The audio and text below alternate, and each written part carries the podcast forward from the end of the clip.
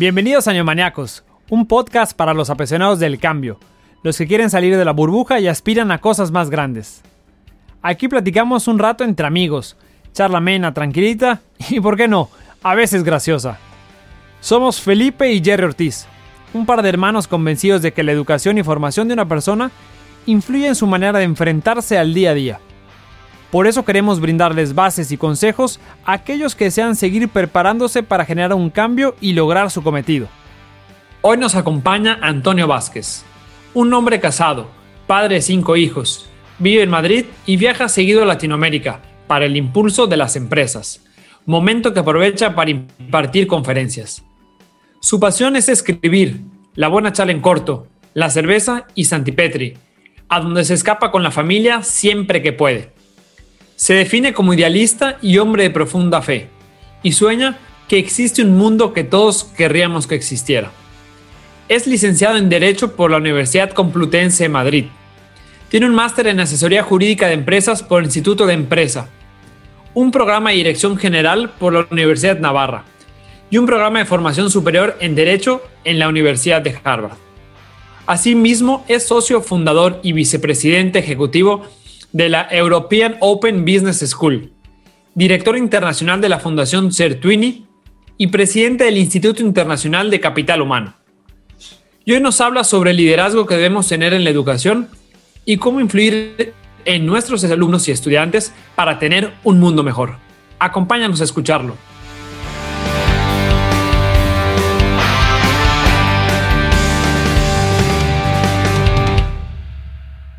Hola neumaniacos, ¿cómo están? Bienvenidos a un nuevo episodio de este podcast relacionado a temas de educación, de turismo, que en los últimos días hemos visto mucho de educación, es algo que nos apasiona, que nos gusta y que creo que, que la educación está cambiando, la pandemia ha venido a revolucionar la educación y pues aquí estamos nuevamente. Jerry, ¿cómo estás? Hola Felipe, muy bien. Sí, los últimos capítulos todos nos hemos enrachado con educación, hemos dejado un poquito al lado del turismo debido a toda esta estas nuevas tendencias en, educación, pero ya la próxima semana regresaremos con, turismo, a darle con todo. Ayer, ayer fui a, a Tecash a ver la obra del Tecnotel y entonces ya estamos inspirados para hablar de turismo la próxima semana. Muy bien, muchísimas gracias, Jerry. Pues a ver, ojalá ya el turismo también empiece a levantar porque es un tema muy importante. Y bueno, hoy tenemos un gran invitado. Hoy tenemos al maestro Antonio Vázquez. Eh, él fue eh, maestro mío y director mío del máster del MBA que yo tomé en la European Business School de Madrid y tuve la oportunidad de que me diera clases hace más de un año y hace un año lo conocí ya de manera presencial eh, en el intercambio que tuvimos ahí en Madrid. Recuerdo perfectamente el primer día que nos dijo, además de aprender, vengan a divertirse, Madrid es una gran ciudad.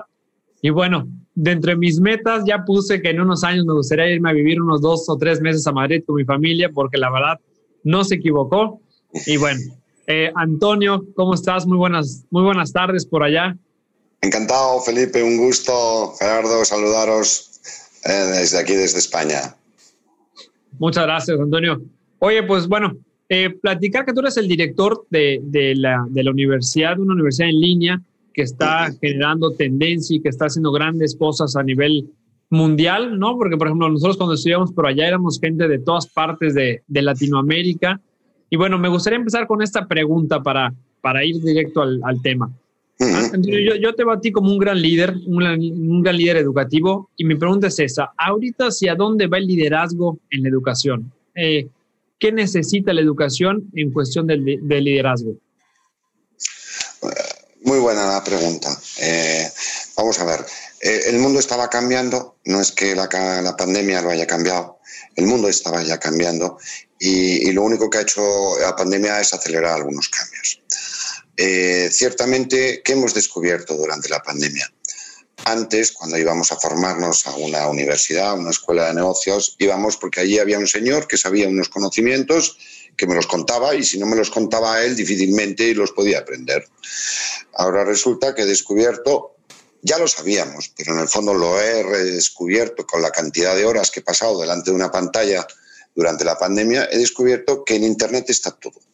Puedo ver las mejores conferencias del mundo, las mejores clases, las mejores explicaciones. ¿no? Por lo tanto, ya eh, esa función que antes desempeñábamos eh, los centros educativos solamente de enseñar no basta. Ahora hay que trabajar aquellos aspectos que en este momento más demanda eh, el mundo y que a mi juicio tienen tres planos. El plano profesional, es decir, todos necesitamos unos conocimientos técnicos y esto es indudable, si no, no podríamos operar. Pero hay dos planos que están ganando fuerza. Uno es el reputacional, ¿Qué reputación tengo? ¿Qué marca tengo? Que hasta ahora solo parecía que la definen mis redes sociales. Cada uno tenemos nuestro branding. La gente nos valora no ya por un currículum donde pone que soy licenciado en, máster en o tengo un curso de. No, la gente entra en las redes, me analiza, me investiga, me mira y se crea una idea. El tercer plano es el desarrollo personal. El desarrollo personal es que da la casualidad de que ahora mismo lo que valoramos cualquier compañía a la hora de contratar, ¿qué son? Pues lo que, lo que llamamos las competencias. Es decir, esas cualidades o condiciones que tienen determinadas personas que las hacen capaces de resolver problemas dentro de una organización. Em, busco en las personas esas condiciones naturales que son capaces de resolver problemas, eh, montar equipos, motivar a las personas. Por lo tanto, el nuevo liderazgo que las entidades educativas eh, reconocemos es un liderazgo que debe trabajar tanto los aspectos técnicos como los reputacionales como los personales. Esa es la línea en la que va la nueva educación, a mi juicio. De hecho, fíjate que en este momento la universidad con más aplicaciones del mundo no es Harvard, es Minerva, una universidad que ha surgido en Palo Alto, pequeña, hace seis años, y que tiene más peticiones de, de registro que el propio Harvard. ¿Y qué cuida Minerva? Cuida las competencias. Hoy más que nunca las competencias son el elemento diferenciador en la educación y en la sociedad. No sé si esto más o menos te ayuda. Sí, yo, yo coincido mucho. El tema de la reputación hoy en día la tenemos que cuidar muchísimo. Antes no éramos todos figuras públicas. Ahorita ya al tener una red social ya todos somos figuras públicas. Tenemos que cuidar muchísimo nuestra reputación. Eh, tanto, tanto así, el otro día eh, platicaba con un, con un compañero que hasta la reputación, cuando seamos padres, o sea, a nuestros hijos los van a conocer como, oye, es el hijo de Gerardo, es el hijo de Felipe. O sea, hasta, hasta esa reputación, o sea, cómo, cómo es tan trascendente para poder entablar una relación. O sea, es súper importante que la cuidemos y es algo que tenemos que pensar día con día. No es algo que a lo que llegues y ya, bueno, ya, ya lo alcancé, ya alcancé una buena reputación. No, es una labor eh, diaria, ¿no? De, acciones sociales, de liderazgo, de comportamientos, eh, de, respeto, ¿no? De, empatía con la gente.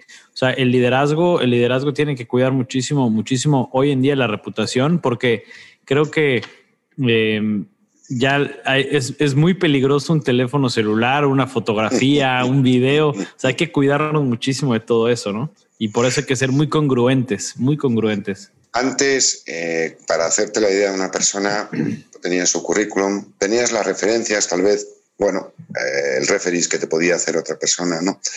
Ahora, cualquier persona que yo quiero saber cómo es, ¿qué hago? Lo primero que hago es entrar en su perfil en su perfil que está en las redes. Y estoy contigo, qué cuidado hay que tener, ¿vale? Porque eso deja huella y es imborrable. Y Google lo encuentra todo. Entonces estamos muertos, ¿no? Con lo cual hay que cuidarlo mucho. Y fíjate, has hecho una, una reflexión que a mí no se me había ocurrido, Gerardo. Es verdad, nuestros hijos podrán ver todo, todo. Todo, todo, todo. Lo que hicimos en el año, sí, sí, papá, no me cuentes películas que tú ya mira esta foto que está aquí con la borrachera que te pegaste con estos amigos tuyos, ¿no? O sea, está todo en Internet, o sea, que hay que tener mucho cuidado, Gerardo, coincido contigo plenamente. Mm. Yo quería, yo quería hacer una, una, pregunta en particular. Ayer, haciendo mi tarea, investigando un poquito sobre, sobre ti, veo que pones una frase que me, me encantó.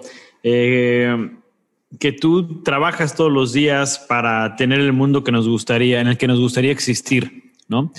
Eh, y me, gustaría saber qué tenemos que nosotros enseñar en las escuelas y qué, qué tienen que aprender los alumnos hoy en día para que podamos tener el mundo que nos, en el que nos gustaría existir? Oh, tú, me encanta esta pregunta, me encanta esta pregunta. Perdonad que vuelva a repetir lo mismo, ¿no? Mira, estoy justo terminando recién una novela. Eh, fíjate si está terminada, que, que, aquí tenéis el manuscrito, ¿no? Y, en la novela, la novela se llama Arde, y el subtítulo es Existe un mundo que todo el mundo querría que existiera. Vale. Eh, es una novela ambientada precisamente en el mundo universitario y consiste en una, el personaje, que es una chica, Paula, em, eh, es una inconformista, pero quiere cambiar el mundo a su manera. Y lo quiere cambiar no a base de una revolución, no a base de una rebelión, sino a base de un trabajo, de un esfuerzo y de un comportamiento. Y la lía, la lía bien gorda. ¿eh? Y no cuento más para hacer spoiler de la novela. Pero lo que quiero decir es que, vamos a ver, todos, ¿eh? sin lugar a duda, no conozco a nadie que no quisiera que este mundo sea un poquito mejor. Ah, y la cuestión es cómo hacerlo. Y mirar, cuando yo hablo con los directivos les digo, y mirar, solo hay una receta que es querer a la gente. Eh, me llama hombre Antonio, qué bonito, ¿no? No, no, no es que bonito. Es que eh, es la única manera. Mira, eh, cualquier actividad que tú realizas, me da igual si es la toma de decisión para hacer unos estudios, me da igual si es en tu empresa en la que trabajas, me da igual si es en tu familia, lo que todos queremos es sentirnos queridos, valorados, apreciados. Y cuando de pronto conectamos con alguien que sentimos que de verdad nos trata así, inmediatamente sintonizamos. Decían de que era un tipo que hace muchos años uh, era de los hombres más ricos, de, hablo de hace muchos, muchos años. Eh, este hombre tenía la costumbre de que siempre que le daban, alguien le entregaba una tarjeta, ya no se entregan tarjetas, pero una tarjeta de visita, él escribía por detrás las características de esa persona. Si tenía mujer, hijos, no sé qué. Y cuando hablaba con la siguiente vez con esa persona, repasaba la tarjeta y, oye, por cierto, ¿cómo está tu mujer? Y, tu hija Carla terminó los estudios. Y la gente se quedaba y se echaba para atrás diciendo, este tipo sabe todo de mi vida.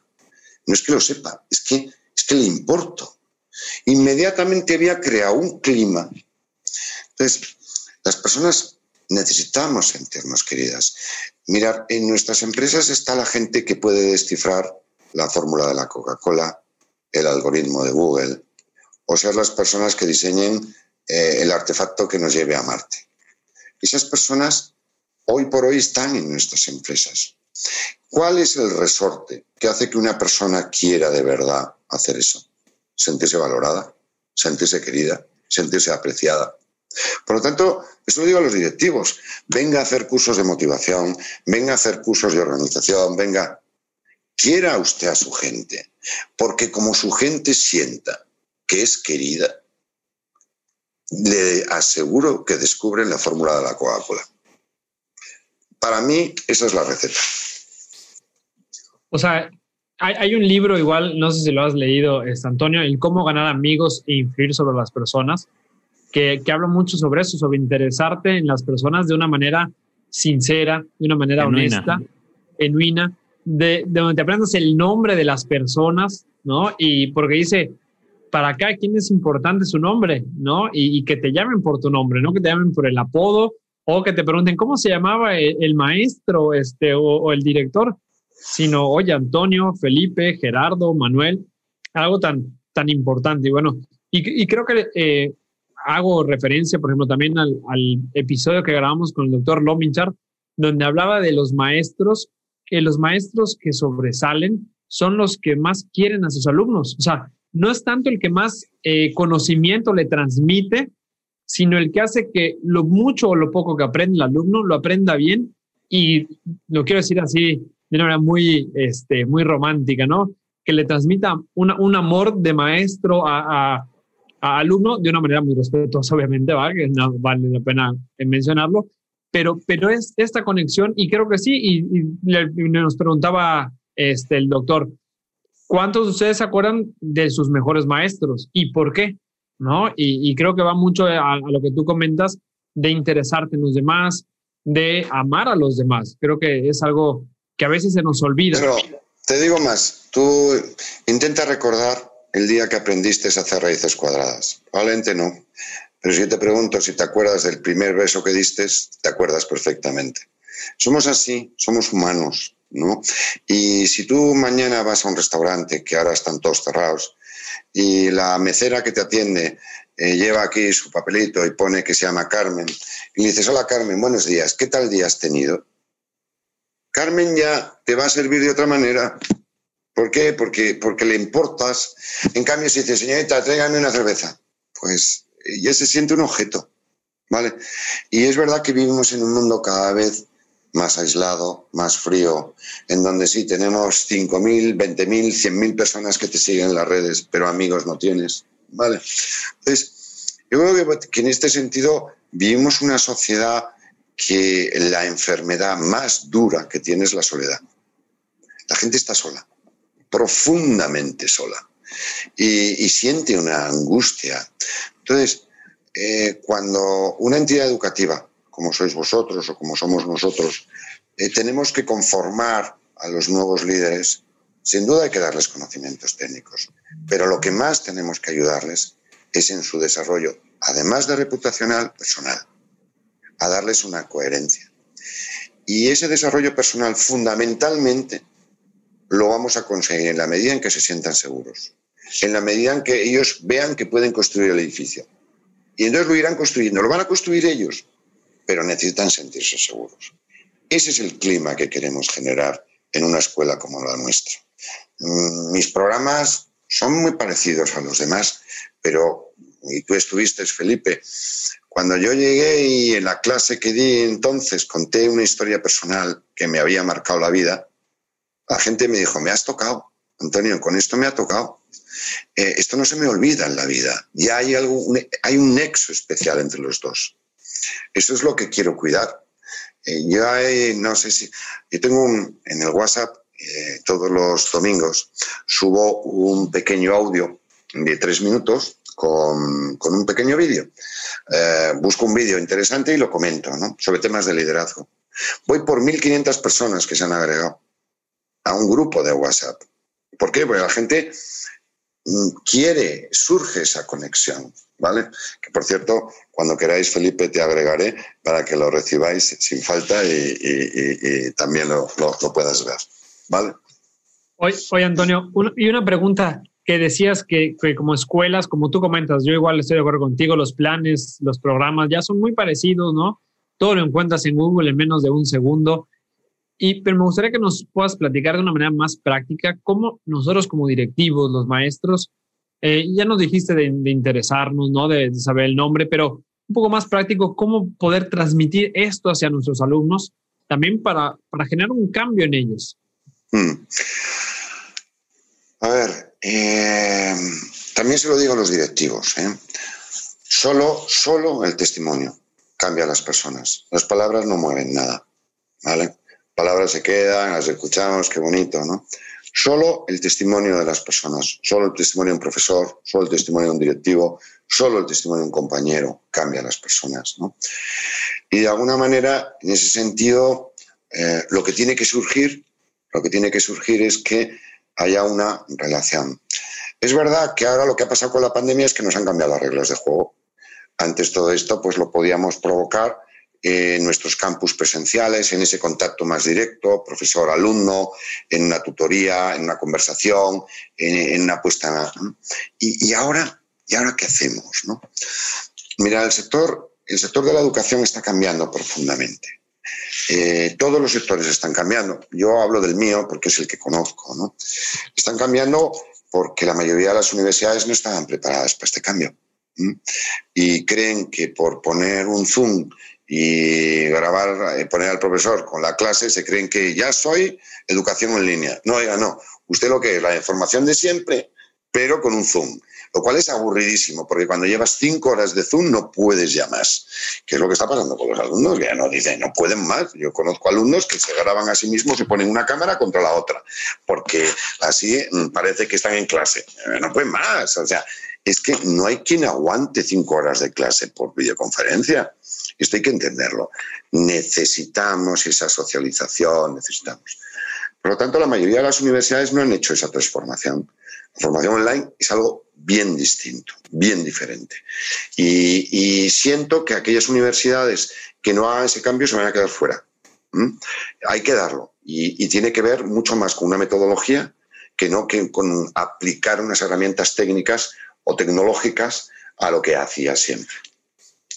En ese sentido, ¿cómo consigo eh, transmitir esos valores que pretendo en un entorno como es el que me muevo? Pues como lo estáis haciendo. Es decir, de pronto con un webinar de este estilo. De pronto provocando a lo mejor que nos conectemos un montón de gente aún y charlemos sobre un tema. Eh, mm, la tecnología es muy poderosa. Y ahora que vivimos el mundo del vídeo, el vídeo lo que tiene es que las imágenes a veces nos enseñan mucho más que las palabras. Es decir, eh, yo por eso, lo que os decía, ese mensaje que mando los domingos, lo único que pretendo es busco un buen vídeo y luego lo comento. Pero lo que a la gente le queda es el vídeo. Lo que a la gente le queda es la historia.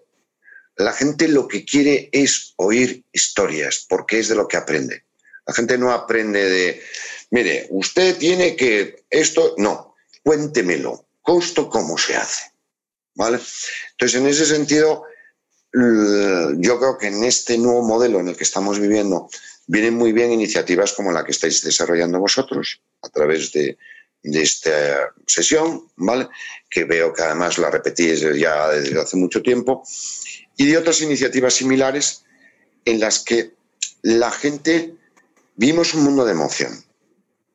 Eh, esto Felipe me lo escuchaba, ¿no?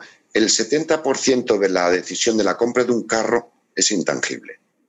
Nuestros padres compraban un carro porque eh, em, se agarraba bien, eh, tenía mucha cilindrada, era seguro y entrabas en la tienda y este coche es seguro y qué consume.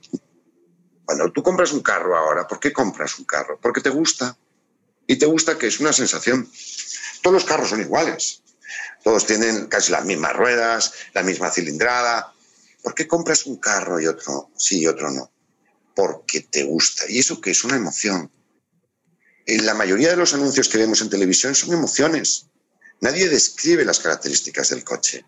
¿eh? Eh, Google, digo, eh, Apple ha conseguido que la gente compre un móvil que es muchísimo más caro que cualquier otro móvil del mercado. Ah, es Apple. Ya, pero si este que es Samsung hace lo mismo. No, no, no, no. Esto es Apple. Yo soy de Apple hasta la muerte. Es bestial. Han conseguido la emoción hoy más que nunca eh, tenemos que cuidar esas emociones. Sí, yo quiero, yo quiero agregar que eh, muchas veces nosotros en Latinoamérica, por ejemplo, volteamos a ver a los modelos europeos, a los modelos americanos como, como, un, como un norte, ¿no? Eh, y decimos, es que, ¿qué están haciendo bien allá? ¿Qué están haciendo bien allá para replicarlo acá? Y muchas veces lo hacemos nosotros. y, mi, reflexión va hacia qué tenemos que copiar. Yo creo que es lo que tenemos que copiar, ¿no? O sea, esto, el, involucrarnos, el ver hacia las emociones, el interesarnos por el, el alumno, el interesarnos por, el padre de familia. O sea, eh, el, el, valor de la, empatía, ¿no? El ponernos en los zapatos de, alguien más. Muchas veces volteamos a ver y querer copiar cosas técnicas que quizá no, no, no, se van a poder replicar, ¿no? O sea, la sociedad, la sociedad en, en, España, en Francia es diferente a la de Brasil, a la de Argentina, a la de México, y, queremos replicar un modelo tal y como es. Cuando, cuando bajamos y analizamos bien, yo creo que si replicamos estos valores en cualquier parte del mundo, vamos a poder tener una mejor educación, una mejor profesionalización, vamos a tener una mejor sociedad, vamos a tener un mejor todo, ¿no? Tal cual. Y en eso eh, Latinoamérica va con delantera. Y me explico. En Latinoamérica las emociones siempre han sido más importantes. Los europeos somos más fríos. Somos más fríos. Eh, ya no te quiero contar las mujeres. Las mujeres españolas son súper frías frente a una mujer eh, latina, pongo por caso, ¿vale? Se nos ha hecho difícil la pandemia a los latinos. Exacto, se nos ha hecho muy difícil. Pero es la verdad. Es decir, que, que, que el latinoamericano es un hombre que el sentimiento lo valora y lo cuida y lo transmite mucho más que el europeo, que es frío. Y que tú entras en un ascensor en Finlandia y, se te ocurre saludar y no te contestan, ¿vale? Es decir, que mm, esa frialdad europea, vosotros no la tenéis. Somos los europeos los que tenemos que aprender de ese calor, de ese, de ese porque, porque es vital para el acompañamiento. Si no, eh, observa en, no sé, en la educación de, básica, que es, que es nuestra casa, donde hemos aprendido todo, que es nuestra familia, lo que nos ha enseñado es el cariño, el testimonio y el cariño, que es lo que hemos visto en casa y a partir de ahí hemos ido tirando y hemos ido tirando. Conocimientos técnicos, si a mí mañana uno de mis hijos me pregunta, oye, ¿me puedes enseñar, eh, explícame la gravedad? Y digo, espérate, mira, mira, meto en YouTube, mira qué vídeo explicándote de un tipo, explicándote la gravedad. Mucho mejor que lo voy a hacer yo. Y te la explica impecable. Khan Academic explica matemáticas desde cero hasta las matemáticas que se usan en la NASA. Y está ahí. O sea, hoy el valor está en otro lado. Hoy el valor está en la persona, hoy el valor está en esa emoción, hoy el valor está en el desarrollo personal, reputacional, pero personal. Esto es lo que eh, parece mentira, pero las universidades no hemos captado y seguimos empeñados en, oiga, si libros, mira, si tengo libros yo aquí atrás. ¿Cuántos libros quiere usted? ¿Cuántos libros quiere? Si, si, si es por conocimiento.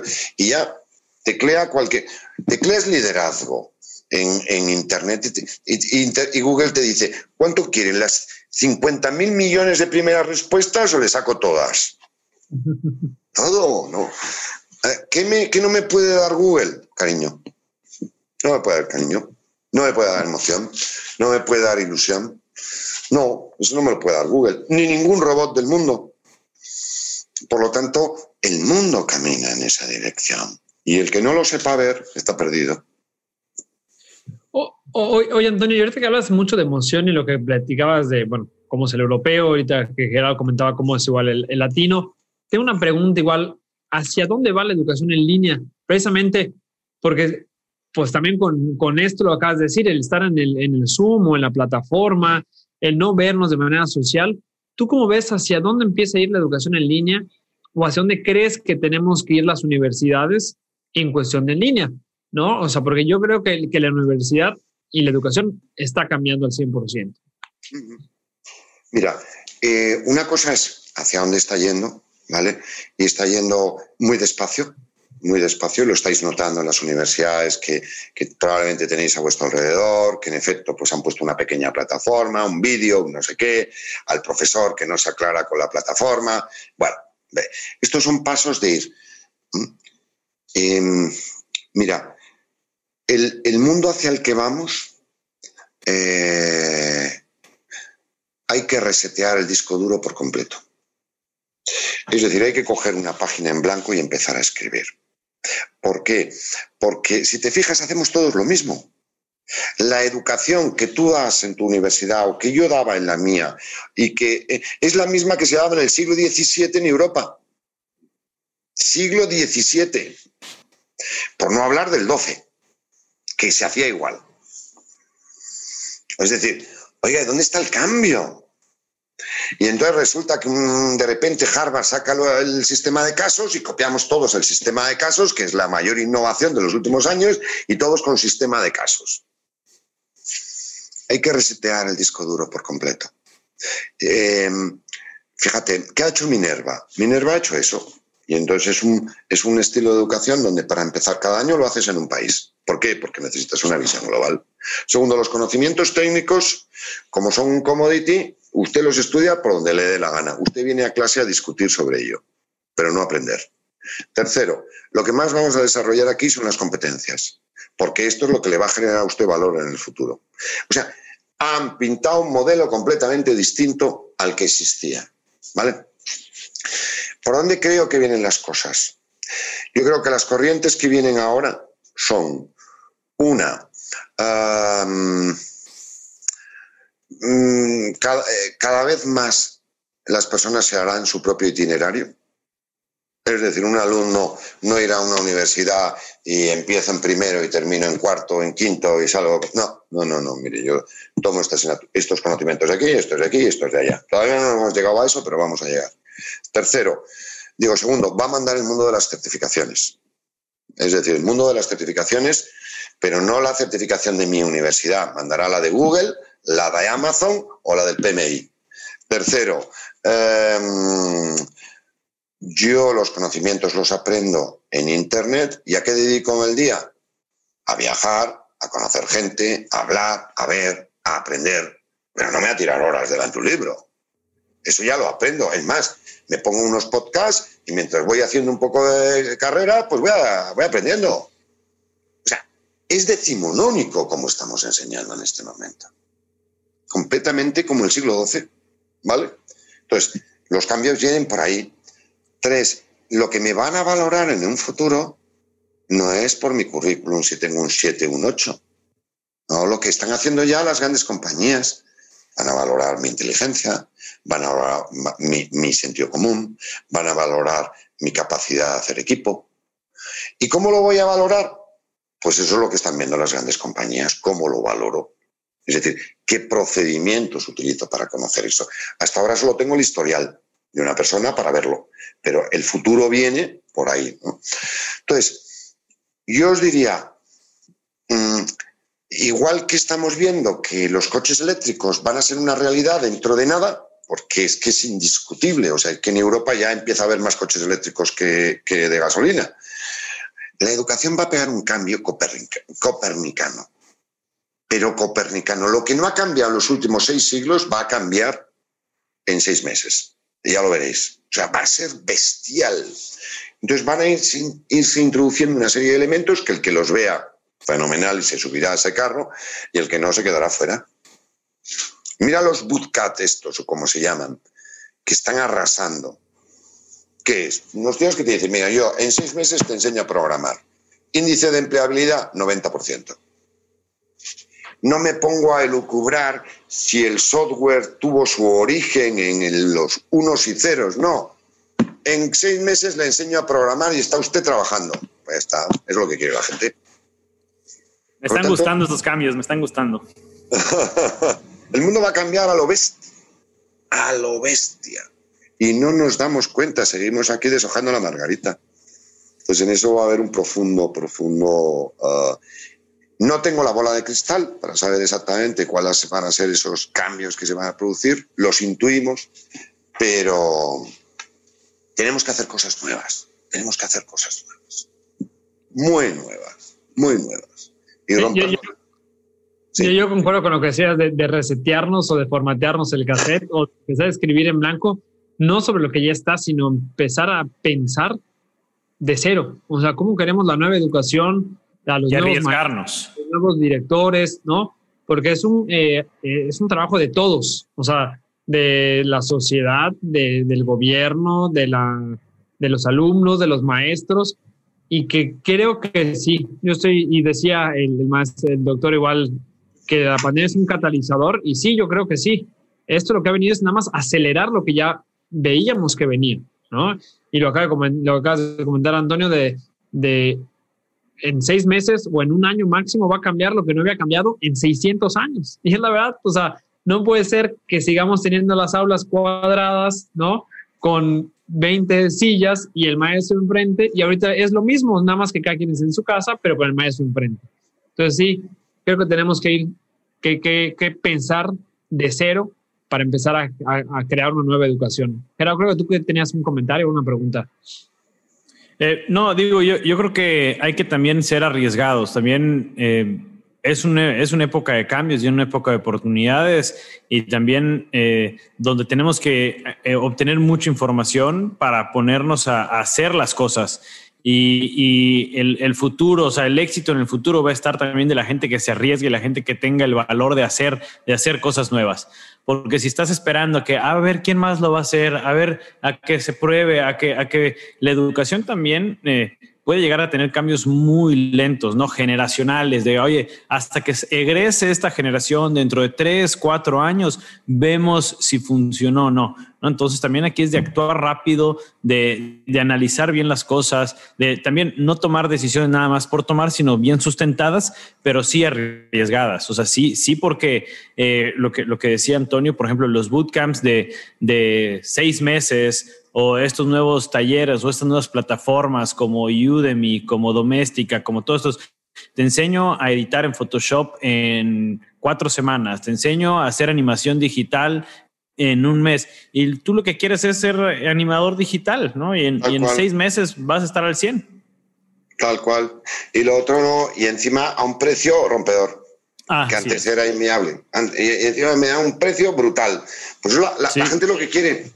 La gente es lo que quiere. Entonces, por eso digo que ahí hay que resetear mucho y cambiar. Mira, eh, cuando Zara empezó, empezó un señor que empezó con una eh, tienda en un pueblo hizo exactamente lo contrario de lo que todo el mundo hacía y ha arrasado.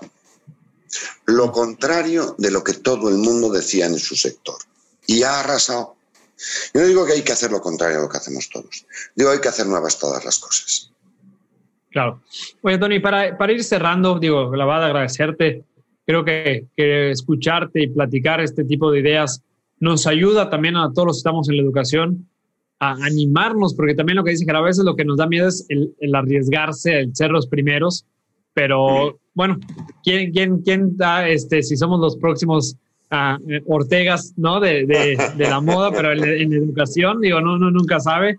Eh, y bueno, para, para, ir cerrando, ¿qué mensaje le dejarías a la gente que nos escucha en relación a la educación? Eh, eh, de cómo cambiar, hacia dónde vamos y que realmente veamos en la educación en lo que viene una oportunidad de cambio y de mejora? Eh, mira, eh, yo el mensaje que le daría a la gente en este momento, me da igual si es, para la educación que si no, es deja de preguntarte por qué está pasando esto o por qué me está pasando esto. ¿Vale? Y empieza a preguntarte dónde quiero ir. Es la diferencia. ¿Vale? Es decir, hay mucha gente que se ha paralizado con la situación de ahora, me da igual si en una ocasión o no. No te puedes paralizar, hay que mirar hacia adelante. Eh, vivimos un momento mm, muy, muy especial y único y hay que aprovecharlo, hay que aprovecharlo. Entonces, animarles a qué? Uno, pues a formarse, pero no digo solo formarse académicamente, digo en los tres planos que hablábamos a cuidar tu desarrollo reputacional y personal, igual que cuidas el desarrollo profesional. A reinventarte, que esto está muy de moda. Vamos a reinventarnos, hay que... ¿eh? Pues sí, tío, reinvéntate, hay que reinventarse. Eh, y reinventarse es Oye, pues si las cosas. Eso los yankees son muy prácticos. Los yankees ¿eh? tiran a canasta, tiran a canasta y, si no sale cuando tiro de este lado, pues tiraré desde el otro. No, nosotros vamos a seguir tirando a la canasta que hasta que antes No. Oye, si lo que haces no sirve, cámbialo. Cambia de otra manera y hazlo de otra manera. Yo creo que, el momento es ilusionante, hay muchas cosas por hacer, pero esto pasa por hacer nuevas todas las cosas. ¿eh? Cambio de visión, cambio de actitud pero súper positiva.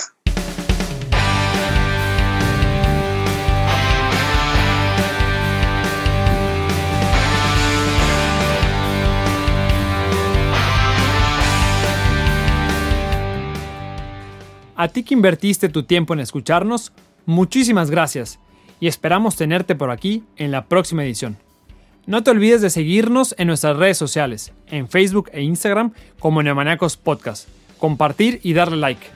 Nos vemos en el próximo episodio. Música, edición por Casona Indie Music Studio.